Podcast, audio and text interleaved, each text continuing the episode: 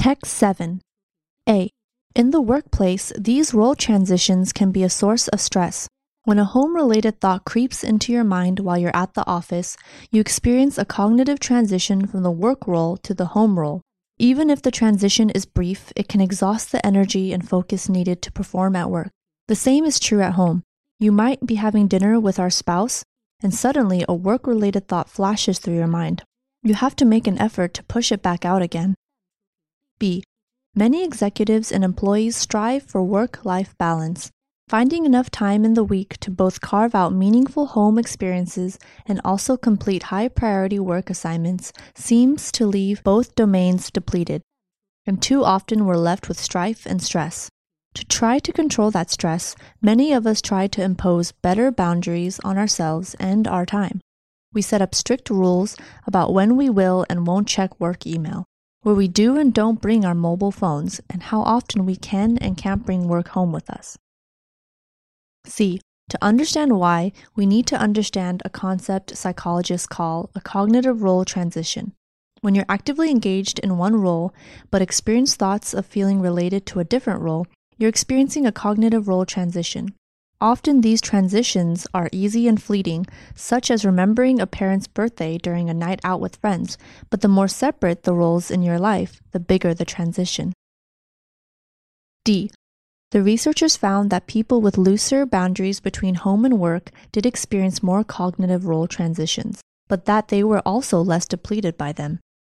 Moreover, when people tried to keep work and home life separate, their cognitive role transitions were more likely to take more effort and thus hurt their performance. The more frequent episodes made it more likely that employees could develop strategies to transition between the two roles more efficiently. It could be that because work and life are more closely integrated and less separate, it's just easier for those individuals to push a home related thought out of their mind, knowing they'll be back in the home role sooner. E.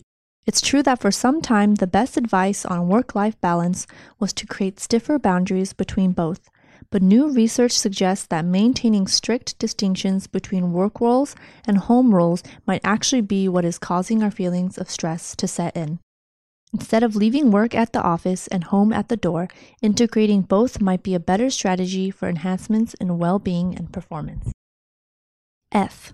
Because these cognitive transitions require effort, most previous advice on managing them has suggested minimizing them through disciplined boundaries. Researchers from Ball State University and St. Louis University have now found the opposite might be true that blurring the boundaries and integrating work and life might better equip us to handle cognitive transitions while limiting the drain on our cognitive resources. G.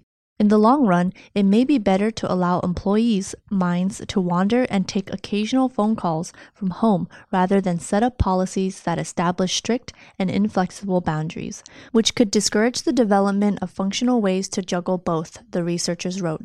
For companies, the findings also imply additional benefits for programs flexible work arrangements such as flex time or allowing employees to work from home.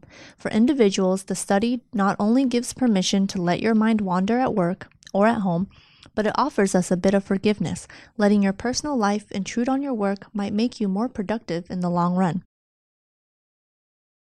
Words and expressions. Creep into, carve out, strife, cognitive role transition, fleeting, episode, stiff, blur, wander, flex time.